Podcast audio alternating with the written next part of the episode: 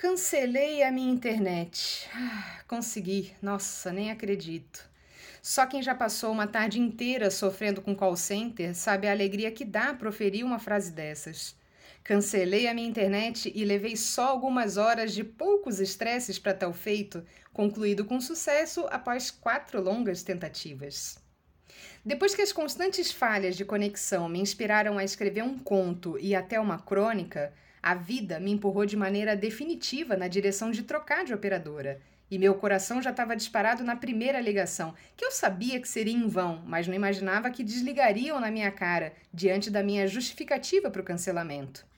No caso, aleguei: quero cancelar porque é uma bosta, vive caindo, não aguento mais essa vida.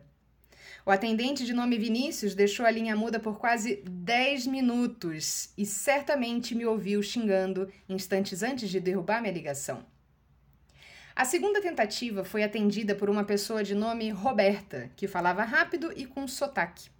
Perguntou o motivo do cancelamento e eu disse que era porque estava sem dinheiro para pagar a fatura. Péssima ideia. A Bonita me transferiu para outro setor, não o do cancelamento, e a ligação caiu durante a transferência. A terceira pessoa, eu não entendi nem o nome e nem o que ela dizia, e aí quem desligou fui eu, puta da vida.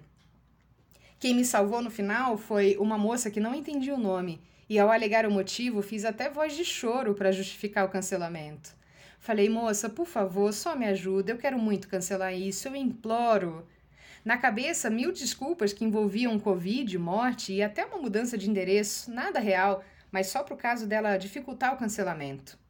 Foram 26 minutos do primeiro toque ao recebimento do e-mail com confirmação de retirada dos equipamentos, marcado só para o dia 29. Depois foram mais sete longos minutos para a finalização do pedido. Essa crônica, curta e sucinta, não reúne em suas poucas linhas a alegria que tenho de contar meu grande feito de 2022 até aqui mas deixa registrada essa mudança de página nos capítulos dos meus dias, até então navegados numa internet parca, registrado no nome de outra, registrada no nome de ex, que é muito pior. Sim, porque além de cancelar, eu fui a adulta responsável pela contratação de uma nova internet e fui tão gente grande que fiz o contrato no meu CNPJ. E ainda bati o pé quando o cara quis instalar o modem lá na sala e não no quarto.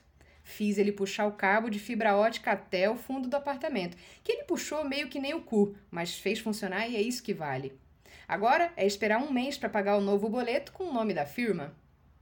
Eu não sei para você, mas para mim a felicidade está nos pequenos feitos.